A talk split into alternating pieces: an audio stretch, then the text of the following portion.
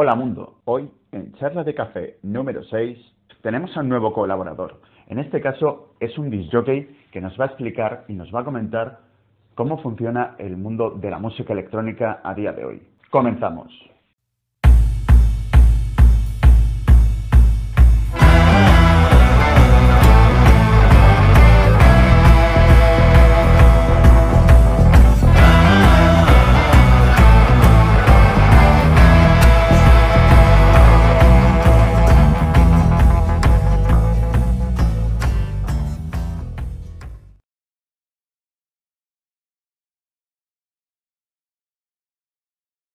Hola Ignacio, ¿cómo estás? ¿Qué tal? Hola, ¿cómo van? Ignacio Panaro, un nombre curioso de disjockey. Sí, en realidad es mi nombre real. No veía, digamos, el sentido de cambiármelo o ponerme algún nombre artístico, lo que fuera, qué sé yo. La verdad que, a no ser que creo que sea famoso y tengas un cierto renombre y una marca, o un apellido quizás mi familia es de Italia y de ahí viene el Panaro, entonces creo que tampoco es un es un apellido tan tan común, por lo tanto la mejor forma. Bien, ¿tú eres DJ? ¿Eres DJ? Sí, DJ y DJ es lo mismo en realidad. O sea, simplemente el DJ es como la abreviación de DJ. ¿Qué es un DJ? Un DJ, en realidad comúnmente se llama DJ, que es la forma de abreviación, digamos. La verdad que sería, depende, a ver, es complicado de, de explicarlo, pero a ver, hay gente que lo va a simplificar y decirte justamente que es la persona que pasa música, que pone un tema arriba del otro, dentro de lo posible que sea eh, lo más armónico posible, como para que haya como una, una correlación entre los temas que está tocando y dentro de lo posible no se noten los cambios o si se notan que sean lo más eh, sutiles posibles. Eso también depende obviamente del tipo de música que vos toques. No es lo mismo la música electrónica que pop o, o digamos, eh, no sé, en reggaetón o lo que fuera. Para ti, en tu opinión, de DJ, porque yo voy a un bar y me dicen, ah, no, le voy a pedir una canción al DJ. Eh, hace un rato ha puesto una de Iron Man, la banda sonora, por ejemplo, eh, porque era, es, famosa, ¿no? Porque en el, en el momento se lleva. Al cabo de un rato pone una de reggaetón, la que está sonando en el momento. ¿Es, es un disc jockey?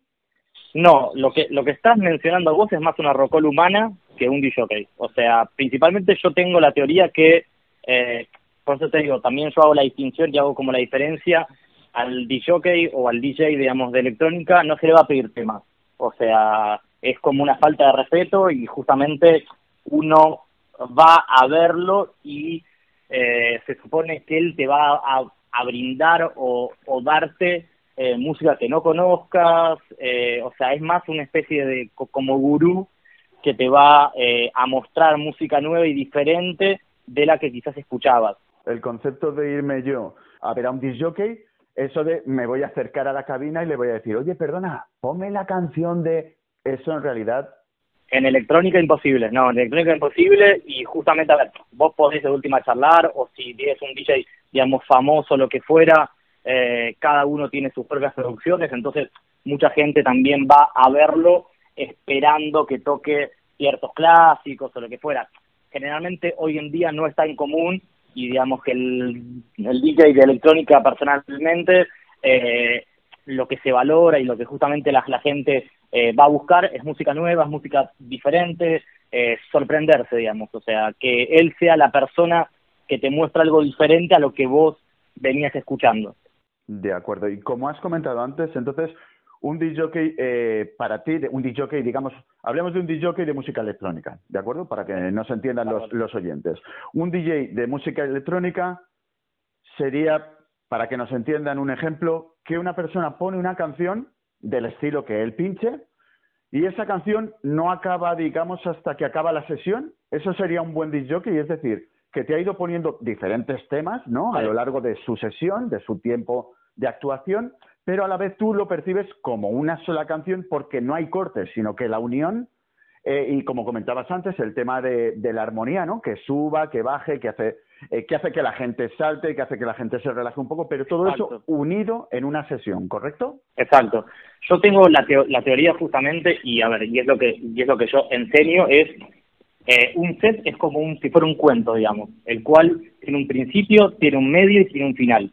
Entonces vos al cabo de dos o tres horas o el tiempo que vos toques, realmente la idea es que toques por lo menos dos horas o tres horas como para que tengas ese momento o ese tiempo para desarrollarlo, porque no es lo mismo tocar, no sé, diez canciones que la verdad que no vas a poder eh, desarrollarte o justamente explayarte contra tener dos o tres horas la cual vos podés empezar con la música o un tipo de música y justamente ir, no sé, progresivamente subiendo o bajando o ir eh, con matices y diferentes estilos o diferentes, eh, no sé, tipos de canciones y aparte también tener en cuenta que la que enfrente es gente, entonces vos no podés tocar toda la sesión al mismo tiempo, en los mismos temas, todo, porque es muy aburrido. O sea, imagínate estar escuchando el mismo tema durante tres horas. Claro, la gente se aburriría.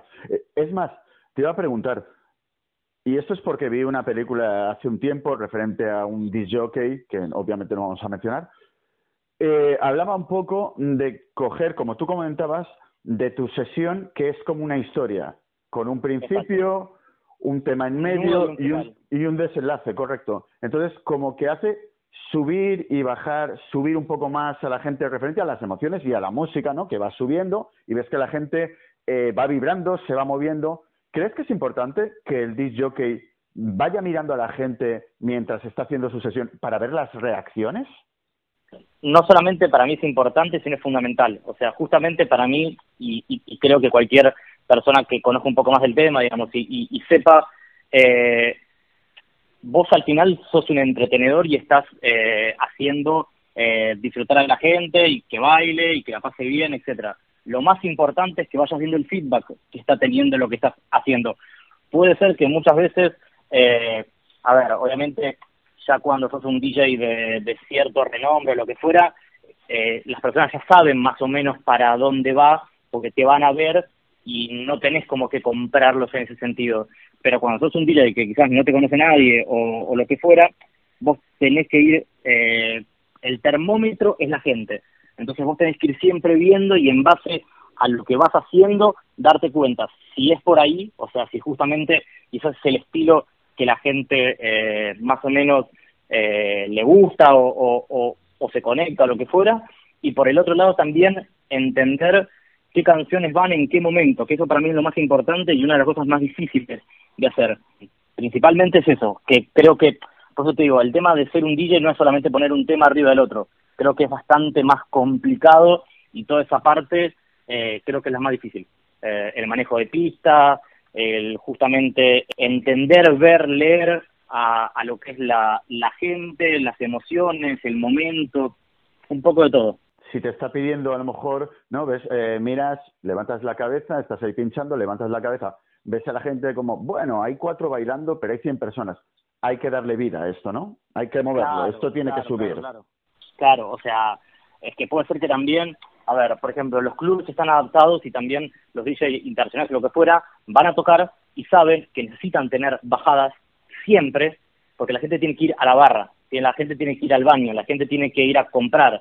Eso está como ya preestablecido y esos momentos son los que aprovechan, digamos, y, y también porque vos no podés estar tocando eh, al palo, digamos, durante tres horas. O sea, como poder se podría, obviamente, pero digamos, a ver, creo que creo que no es lo mejor, creo que que, lo más lindo es ver a alguien que, que va haciendo, no sé, una progresión y que va modificando y, y que arranca de una forma y termina de otra. A mí personalmente me parece que es, eh, eso se componería de un buen DJ, digamos. Que vas viendo realmente cuando pones un tema nuevo en tu historia, la que estás creando, que la gente responde de forma, de forma positiva. Sí, lógico. A ver, los DJs lo que hacen muchas veces es probar temas. O sea, en realidad vos estás testeando todo, todo el tiempo. O sea, vos en realidad los temas te los bajás en parte eh, porque te gustan a vos, lógicamente, también pensando que eso puede funcionar en la pista. Eh, vos más o menos vas conociendo y vas entendiendo qué tema puede funcionar de una forma o de otra. Y a su vez también es un... A ver, puede ser que el mismo tema que a vos te pareció excelente, con un cierto público no funcionó. Pero eso no significa que el tema sea malo o que el tema no, no, funcione o lo que fuera. Quizás no era ese tema o ese momento eh, para poner ese track, digamos, pero pero, pero eso no es una cuestión de que eh, las cosas, eh, a ver, no es tan lineal al final porque es música, entonces para música, o sea, para los gustos, los colores, bueno, para música es más o menos lo mismo. Te puede pasar que eh, quizás vas a una fiesta o, vas a un club o lo que fuera y te pones a, tocar y la verdad que todo lo que tenías preparado o más o menos en la cabeza, te das cuenta que no funciona, te das cuenta justamente que la gente no es de ese palo, no le gusta y tenés que tener las armas y la experiencia para tornar y cambiar para otro lado porque si no, lógicamente, o podés morir en la tuya, que es decir, bueno, mira, esta es mi música y se terminó, o podés ir mutando y viendo a ver de qué forma eh, lo vas llevando eh, para que la gente la pase bien y se divierta. Y aparte creo que también la frustración más grande que tiene un DJ es estar tocando y verle la cara a la gente, o ver que la gente no baila, o ver justamente que no hay nadie en la pista. Eh, esos son como los, los las peores cosas que te puede pasar. O sea, el DJ lo que tiene que hacer realmente es que eh, sintamos, por decirlo de alguna manera, el, el sonido yo creo que es una conexión justamente entre el público y vos. Entonces, vos estás, eh, digamos, poniendo la música que a vos te gusta en cierta parte y estás intentando transmitírsela a ellos. Eh, y ellos a su vez te retroalimentan con una de las sensaciones más increíbles que te puede pasar, que es estar arriba de un escenario o estar arriba de una cabina, lo que fuera. Es algo, es, un, es una conexión eh, que, no sé, que algún músico tocó en vivo, lo que fuera, y siente esa como vibra o esa, o esa no sé, es, es algo muy muy complicado de explicar, pero pero la verdad que son una de las cosas más lindas eh, eh, que le puede pasar a alguien, por lo menos que, que es músico o es DJ o, o, expone de esa forma.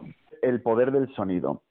Eh, comentándote lo del sonido, he visto por ahí una noticia de un cantante famoso aquí en España que se llama Omar Montes, creo que es o reggaetón o trap, no lo, no lo sigo, sinceramente, pero ha salido una noticia, hay un audio por ahí que os vamos a poner, por supuesto. A continuación, el audio que les comentábamos sobre el cantante Omar Montes.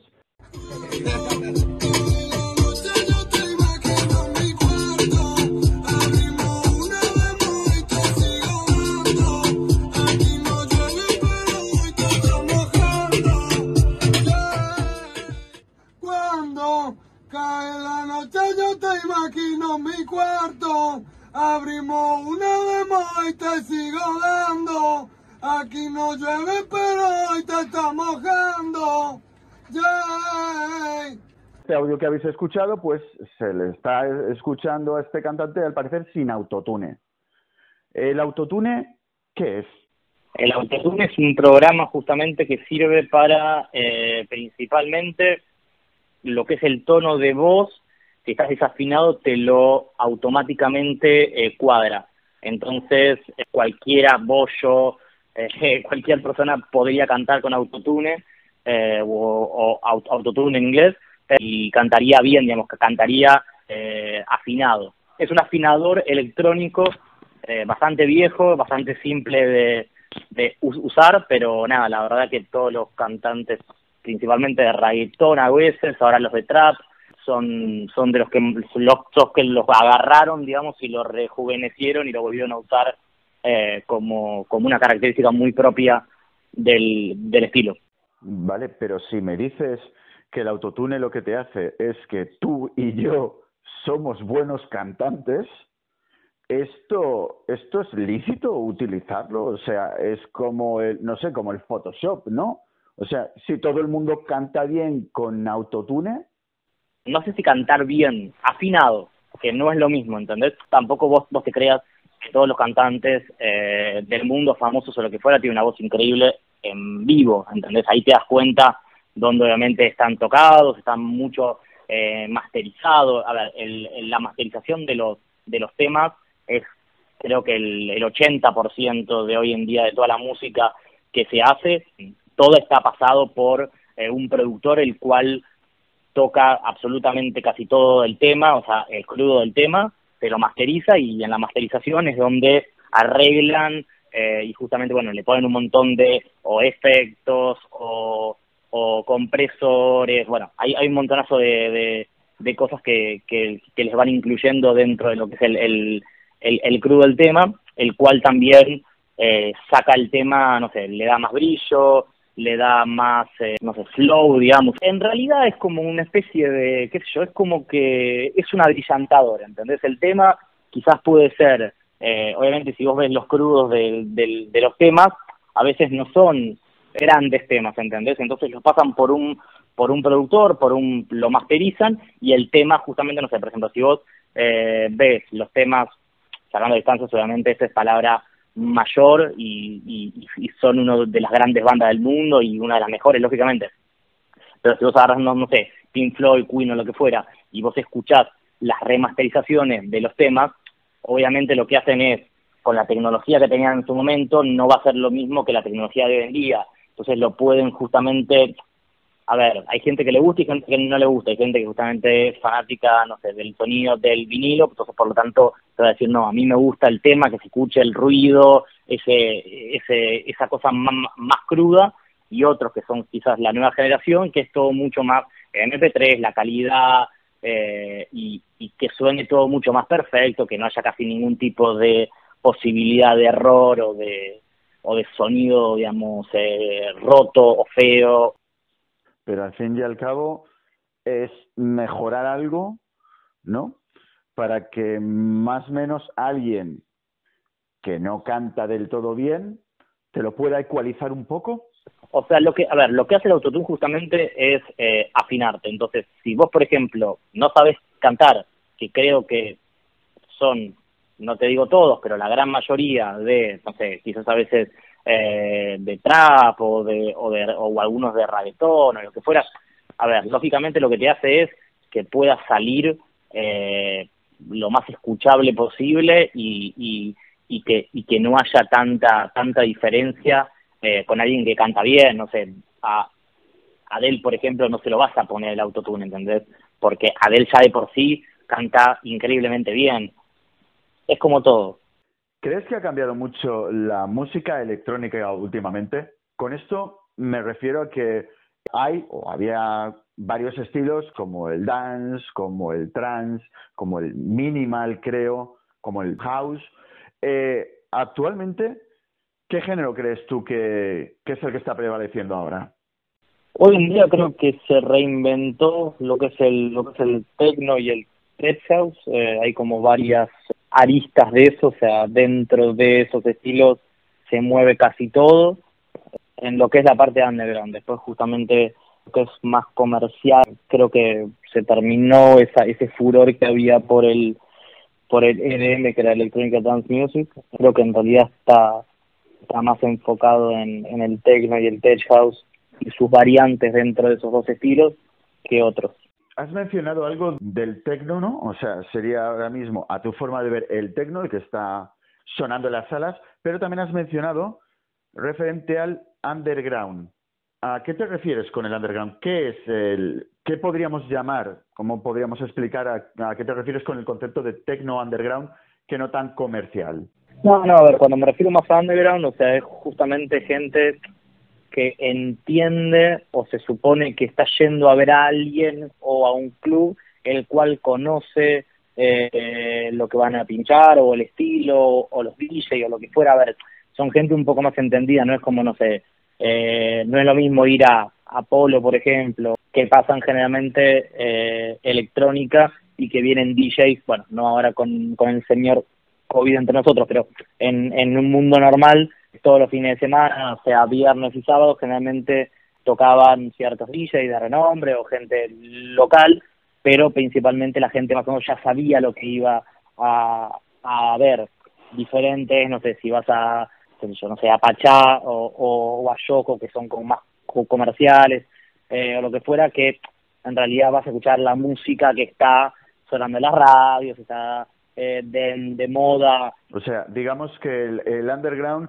si yo me voy a, eh, si me voy a una sesión de un DJ eh, underground, posiblemente será porque conozco su estilo y en realidad sé más o menos lo que voy a escuchar, que se diferencia de, como mencionabas, otras salas de, de, Barcelona en la que te puede sonar pues una de David Guetta, supongo, con una de Avicii, con una de Van Buren y tú dices, wow, pues esto es esto es tecno, pero en este caso sería no sé si es tecno, pero el ejemplo de esto sería tecno, pero sería tecno más comercial, ¿no? No, no, no, no, a ver, under, el, el underground sería como algo como más de culto, ¿entendés? Es como... Es como para, más para más entendidos, para gente que entiende y sabe lo que va a ver, ¿no? O a escuchar en este caso. Exacto. O sea, hay gente que, gente que realmente paga una entrada para, para ir a escuchar eh, o ver a un cierto DJ, eh, a ver, sea, no sé, el famoso festival que se realiza en Barcelona, que es el Sonar, por ejemplo, o lo que es el Off Week, que es justamente todos los sellos de música electrónica, eh, durante una semana, bueno, van pasando diferentes eh, DJ internacionales, pero la gente va eso y ya sabe a lo que va, ¿entendés? A diferencia de ir a un club o a un bar o a algo y que esté X tocando reggaetón o, o, algo de hip hop o algo, o hacer una especie de, de, mezcla de todo lo que está sonando hoy en día como, como más comercial y eso. Por eso creo que son dos cosas totalmente diferentes y tenés como diferentes eh, clubes o, o lugares donde vos vas a saber a lo que vas. Son ambientes totalmente diferentes. Es como ir a ver una película iraní, ¿no? De esas películas que no va a ver nadie, pero tú dices, yo la voy a ver porque sé de lo que va, porque me gusta el director y porque como me gusta el director, que he visto más cosas de él, sé el estilo que tiene y a lo que me voy a meter al cine, ¿correcto? Y, exacto, ir a ver el Festival de Cannes, por ejemplo, una película que sabés que es de un director mm, X, como decís vos, iraní, o ir a un cine comercial a ver la última de Adventure. Entonces, bueno, es eso, o sea, es más o menos esa extrapolación, digamos, pero a nivel musical y a nivel de, de una salida. No, no, me parece perfecta más que nada para eso, eh, que los oyentes pues lo puedan, eh, lo puedan entender, lo puedan extrapolar a otro mundo y, y que se puedan quedar con, con el concepto que es lo que nos interesa realmente. Más o menos, ¿cuánto suele durar una, una sesión? Es decir, antes has mencionado que son unas tres horas, ¿correcto? Sí, sí, sí, sí. más o menos de promedio, digamos, son entre dos y tres horas eh, hay, no sé, por ejemplo, cada vez que viene Hernán Cataño, que es un DJ argentino, eh, hay veces que, no sé, toca siete horas, entonces, o cinco horas, pero lo más normal son entre dos, tres horas, o sea, tanto amateur como, como profesional, lo que fuera, generalmente rondan en dos y tres horas, sí, eso es el promedio. Y aproximadamente en esa sesión, ¿cuántas canciones se utilizan? A ver, ten en cuenta que una canción promedio electrónica dura aproximadamente seis minutos, eh, seis minutos de promedio, sí, sí. Entonces, eh, teniendo en cuenta que realmente sonará, no va a son, no es que suena seis minutos corta o de repente a los seis minutos cambia, o pensar que vos, no sé, por ejemplo, la forma de mezclar quizás más, eh, más común es que vos pongas el primer tema, por ejemplo, tres, cuatro minutos y ya al cuarto minuto tendría que entrar el otro para que se vaya como fusionando y entrelazando con el otro. Y después, bueno, eh, también cambia un poco eh, en el medio. En el medio justamente vos no vas a arrancar el tema desde el principio, porque obviamente los temas arrancan más tranquilos desde el principio. Entonces estás en la mitad de una sesión y hay una determinada energía y está en una determinada como vibra de, de todo, no, le, no podés bajar tanto para que arranque la otra. Entonces ahí cortas el tema y quizás pones, pones medio tema. Calcula que más o menos por hora pondrás unos 10, 15 tracks, más o menos. ¿Entre 30 y 40 temas, más o menos? Sí, sí, sí, yo creo que sí, en dos, tres horas podrías meter tranquilamente eso. Eh, también depende obviamente el estilo, depende, bueno, varios factores, pero eh, para hacerle un resumen general, sí. Supongo que tienes que conocer todos los temas para meterlos de forma correcta. A ver, no sé si me explico.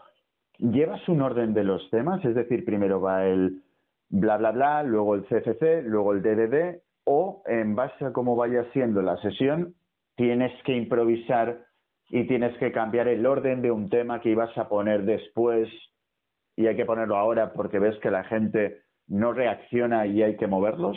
A ver, en ese sentido creo que es algo personal y también cada uno tiene como su estilo propio. Eh, yo personalmente, a mí no me funciona mucho el tema de preparar algo. Primero porque soy muy detallista, soy bastante complicado para eso, entonces prefiero no quemarme en la cabeza y prefiero también ir más, eh, que me ha pasado la mayoría de las veces que vas al lugar y ves en todo caso la gente, el lugar, eh, lo que tocó el anterior, que también eso te marca mucho, o sea, vos también tenés que, o sea, si arrancás vos solo es una cosa, pero si yo vas venir de otra persona que tocó antes que, que vos, eh, tendrías que o continuar o más o menos estar en la misma onda del que viene. Si es durante toda la noche, ¿cuál es? Sí, claro, eh, si tocas tres horas, supongo que a lo largo de la noche puede haber cuántos DJs, mínimo uno, dos más. Y sí, generalmente, a ver, una noche promedio, ponele que tendrás eh, tres. O sea, uno, uno que hace el opening, que se llama, o el warm-up, digamos. Eh, otro que sería el main, que es justamente generalmente el más importante, o sea, el DJ principal. Eh, y tenés el otro que hace el closing, que sería justamente el cierre de la noche. Entonces, bueno, se divide principalmente, tenés, eh, también puede ser dos, también puede ser que sea eh, el warm-up y después del warm-up venga el DJ principal y cierre también el DJ principal. Quizás hoy en día lo más normal es que, es que toquen dos horas, tres horas, como te decía, y directamente ya cierre uno último que toque, no sé, una hora, dos horas. Y como comentabas, ¿es importante la posición en la que te toca eh, pinchar? O dicho de otra manera, hace un momento has mencionado que, claro, depende de la música que te haya puesto el otro, ¿no? ¿A qué te refieres con esto?